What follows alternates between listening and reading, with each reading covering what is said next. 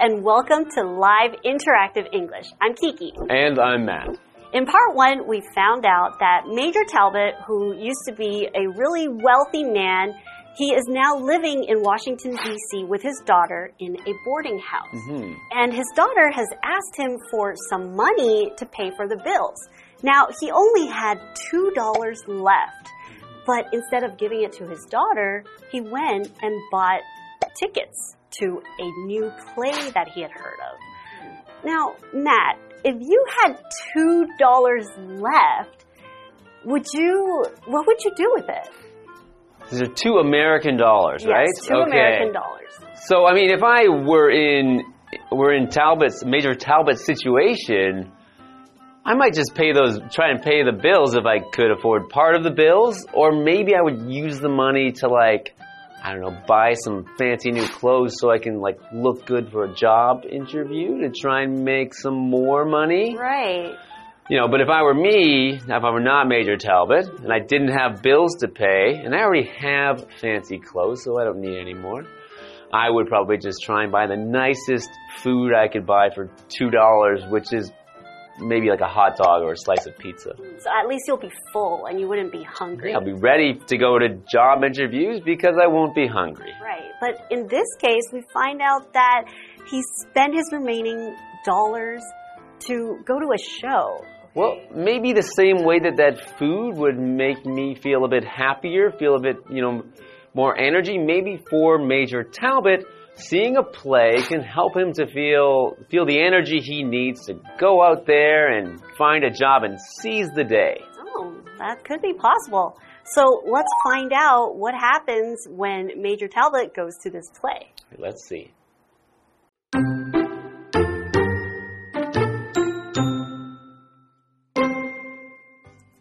The Talbots went to the play and saw that Hargraves was acting in it.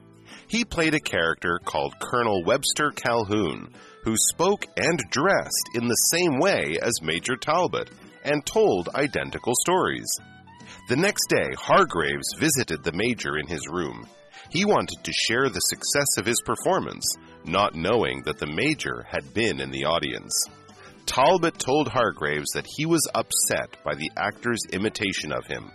When Hargraves offered him money, he refused.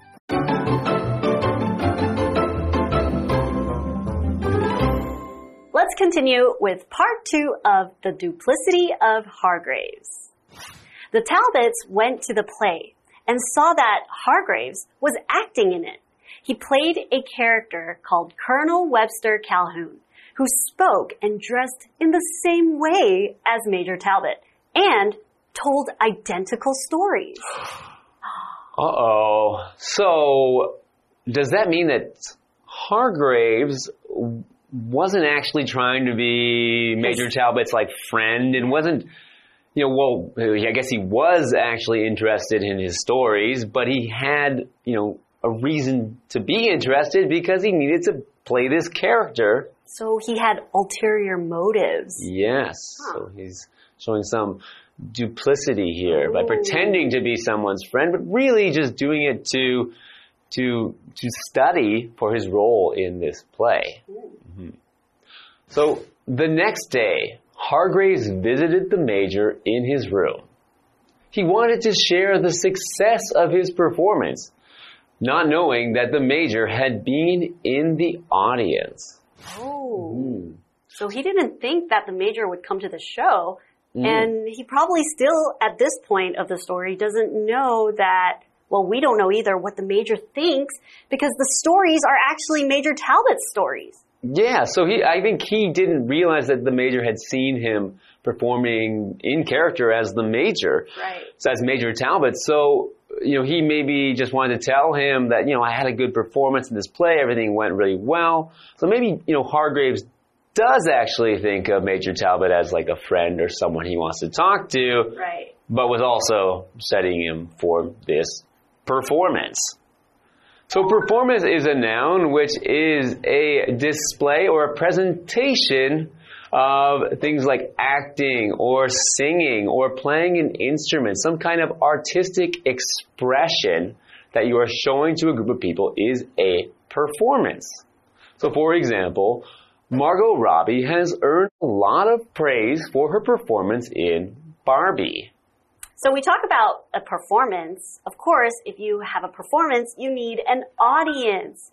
Audience is a noun and it's a group of people gathered to watch or listen to a performance mm -hmm. or an event. So it could also be like a talking event. So mm -hmm. somebody might be giving a speech. So performances can include a play, film, movies, a concert, or even a big meeting in an auditorium. Mm -hmm. So for example, the audience was excited to find out which song the band would play next. Mm -hmm. And so Major Talbot was in the audience, so he's maybe not very happy now. So let's mm. see what he says. Talbot told Hargraves that he was upset by the actor's imitation of him. When Hargraves offered him money, he refused. Okay, so he is so upset, but is so unhappy by Hargraves doing an imitation of him. An imitation meaning like acting as someone. So trying to sort of be someone, but in the performance, in the play, he's doing an imitation of Major Talbot. And Major Talbot is so upset by this that he's refusing the money. He will not take the money, even though, as we know, Major Talbot and his daughter really need the money. Right. And I guess Major Talbot wouldn't be this upset if Hargraves had told him from the beginning. So the fact that he didn't know and then now you're offering mm. money to me, I think I would be pretty upset too. Right. So maybe yeah, if he had told them, I'm going to study you for this play I'm doing, and it's going to, I don't know, make maybe you know, it's not going to make you look bad, and I'll give you money after. He might have been happy with that, but because he was lied to, he is upset now. Okay. Well, we'll find out how they deal with this problem when we come back after the break.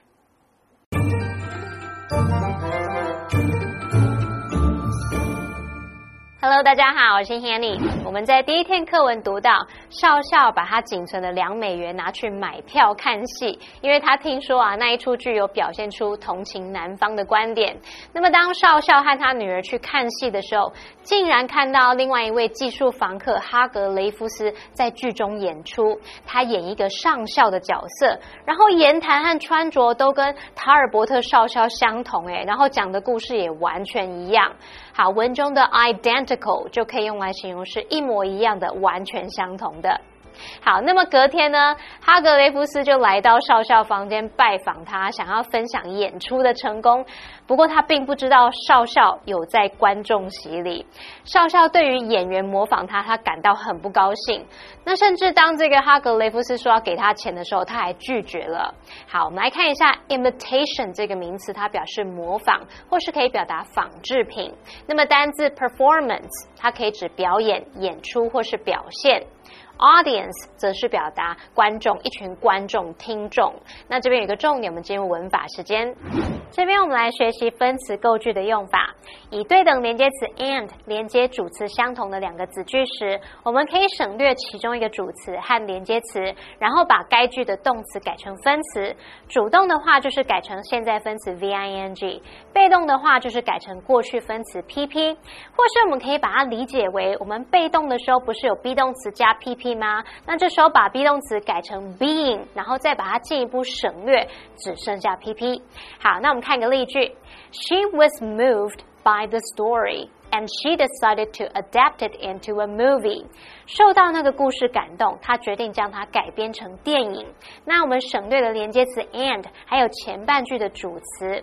然后呢，be 动词 was 改成现在分词 being，being 还可以再省略，那就只保留这个 moved，句子就变成 moved by the story。She decided to adapt it into a movie。好，接话课文中。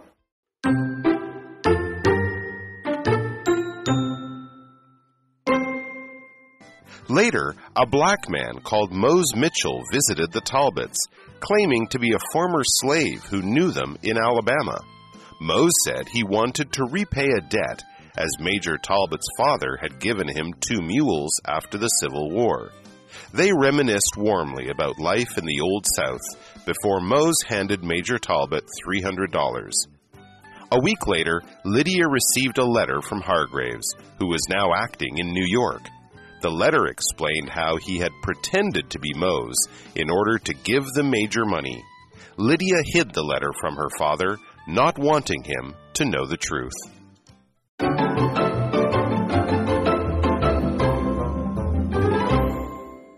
Welcome back. Before the break, we know that the Talbots went to the play and found out that Hargraves was playing a character that really seemed to resemble Major Talbot. And Major Talbot obviously was very unhappy because he thought that Hargraves kind of used him and especially the stories that he had told him. So he was very upset. The next day, Hargraves came with excitement because he wanted to share with his friend, Major Talbot, of his success of the performance. But Major Talbot told him, hey, that didn't make me happy. Why did you do that? Why did you pretend to be me? And, you know, your show was successful. And of course, Hargraves, he wanted to compensate Major Talbot by offering him some money. Mm. And at this point, Major Talbot was so angry, so upset about this, he even refused the money. Mm -hmm. So as we get into the final part of our story now, I just want to remind you that this story was written a long time ago in 1902, and some of the things done in this story are not acceptable at all today. So getting into the story, later a black man called Mose Mitchell visited the Talbots claiming to be a former slave who knew them in Alabama. Mose said he wanted to repay a debt, as Major Talbot's father had given him two mules after the Civil War. So this former slave, Mose, showed up to visit Major Talbot saying that he wanted to repay a debt that his father had given him Major Talbot's father had given him two mules mm -hmm. during the Civil War. So he felt like he owed him, right? Because when you take two mules to animals, yeah. usually you have to pay for that. So he had this debt that he had to pay. Now our vocabulary word debt here is a noun and it is an amount of money that is owed or due. So uh, money that needs to be paid. But sometimes the debt doesn't necessarily have to be money, but something of value. Mm -hmm. So even though I owe you money, mm -hmm. I mm-hmm. could also pay you back in some other way. Maybe right. take you out for dinner. Hmm, okay. Or he, he could, like, Mose could have just given Major Talbot two new mules. Oh, yeah. I could have repaid that. Right. Mm -hmm. So a debt doesn't always have to be money, okay? But in this case, he wanted to pay, so he wanted to give money to the major. So an example sentence for our vocabulary word is, I owe a debt to my friend after he helped pay for my textbooks during college. Mm -hmm. So somebody helped pay for their textbooks and they wanted to pay them back some way. Mm -hmm. Okay, so they had this debt. Now, let's go back to our story. They reminisced warmly about life in the Old South before Mose handed Major Talbot $300. Wow. Okay. I imagine $300 back in like 1875 or so is quite a lot of money, especially if you can buy, you know, he bought two tickets to the play for just $2. Mm. So he can, you know, he can go by himself to see 300 plays now. Yeah, he could do a lot with $300. Right. And what the Major and Mose did, they reminisced. So they talked mm -hmm. about things of the past. Okay, so they were thinking about what had happened before and they were talking about it. Mm -hmm. So continuing on, a week later, Lydia received a letter from Hargraves, who was now acting in New York. The letter explained how he had pretended to be Mose in order to give the major money. Lydia hid the letter from her father, not wanting him to know the truth. Okay. okay. So it turned out that Mose Mitchell was actually Hargraves. Now, when this story took place, black people were not allowed to perform, were not allowed to be actors. So it was not unusual for actors like Hargraves to put on makeup or to dress up as a black person or someone of a different race to play a character. Now today, in today's world, it is totally unacceptable to dress up as a person of another race or to color your skin in order to look like someone of another race. So what Hargraves did here was acceptable at the time, and he used that to deceive or be show duplicity to Major Talbot. Mm, so he was pretending to be another man and another man of a different race. So here we have our vocabulary word, pretend, and it is a verb, and it is to behave in a way or to make something look like something else when it's not the fact or it doesn't look that way. So you're making something look like something else or you're pretending that you are a black man when he's not. So an example sentence would be, when Joanna was a little girl, she loved to pretend that she was a princess. So she's not a real princess, but she likes to pretend to be a princess. Okay, so we do have a what do you think question.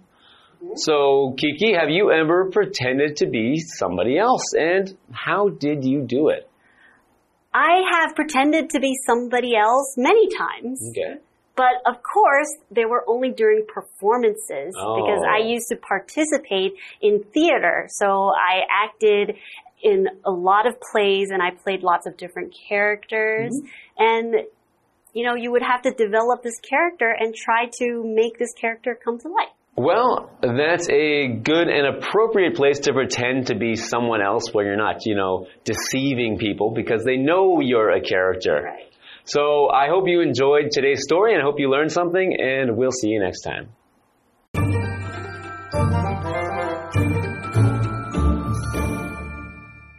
刚刚故事讲到说，少校对于演员模仿他很不高兴，他还拒绝了哈格雷夫斯的钱。那么后来呢，有一名名叫这个莫斯米歇尔的黑人来拜访少校这一家人，他就声称是在阿拉巴马州认识他们的前奴隶。这个人说啊，他想要还债，因为少校的父亲曾经在内战后有送了两批骡子给他。那么在他把三百美元递给少校之前，他们还很热烈的一起回忆以前南方的生活。那么一周后，莉迪亚就收到一封哈格雷夫斯寄来的信，他现在是在纽约演出。那么信中也有解释他是如何假扮成那一位黑人，以便能够给少校钱。然后莉迪亚就是想把这个信藏起来，不让他爸爸看到，不想让他知道真相。我们来看单字 debt。Debt 就是指债务或者是借款，pretend 这个动词则是指假装、伪装。那补充单字 reminisce 这个动词它表示回忆或是缅怀，像是回忆什么愉快的往事之类的。好，那这边一个重点，我们要进入文法时间。这边我们来看 in order to 加原形动词，这表示为了怎么样，以便怎么样。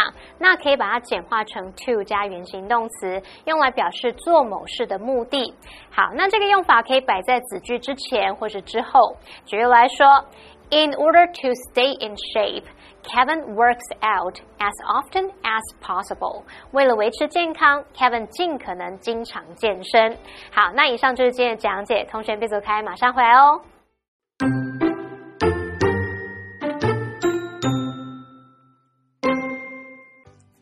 The Talbots went to the play and saw that Hargraves was acting in it. He played a character called Colonel Webster Calhoun, who spoke and dressed in the same way as Major Talbot and told identical stories.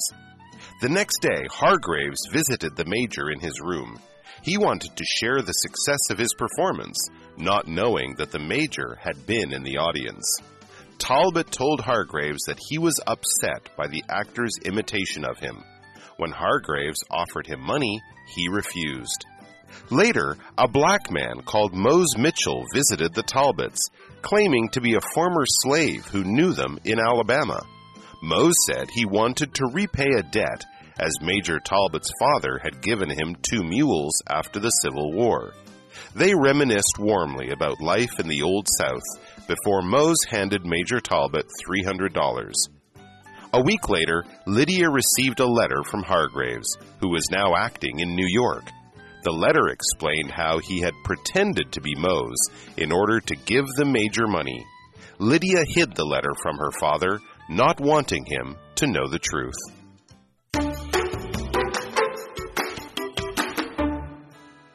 Hey, hey, hey, it's Kiwi on the street. I'm Kiki. And I'm Winnie. We know there are a lot of English phrases that we can use in our daily lives. Now let's go ask some friends.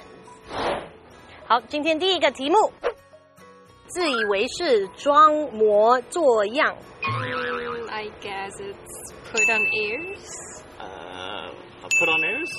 Put on airs. Put on airs. Put on airs. Uh, maybe put on airs? 自以为是，装模作样。装模作样。装模作样。 Think is put on the spot. Put on the spot. Are you correct? And, oh no, it was put on airs. Okay. Okay. Next one. Are you ready? Yeah. Okay. I'm ready. 与世隔绝。 Live under a rock. You want to change your answer? No. Live in a rock. Live in a rock. Live in a rock. Live in a rock. Are you sure? Really? Very sure. Okay. Uh, live in a rock. Mm, it's live under a rock. 与世隔绝。 Live under a rock? Is it live under a rock? Who lives under a rock? Patrick, Star. lives under a rock. Patrick Star lives under a rock. Ding ding ding. 那我们今天学到了什么呢? Let's take a look at the phrases we learned today. The first one is put on airs. And this means to act as if one is better or more important than others. The phrase comes from the French word air, which means to appear to look or be like something else.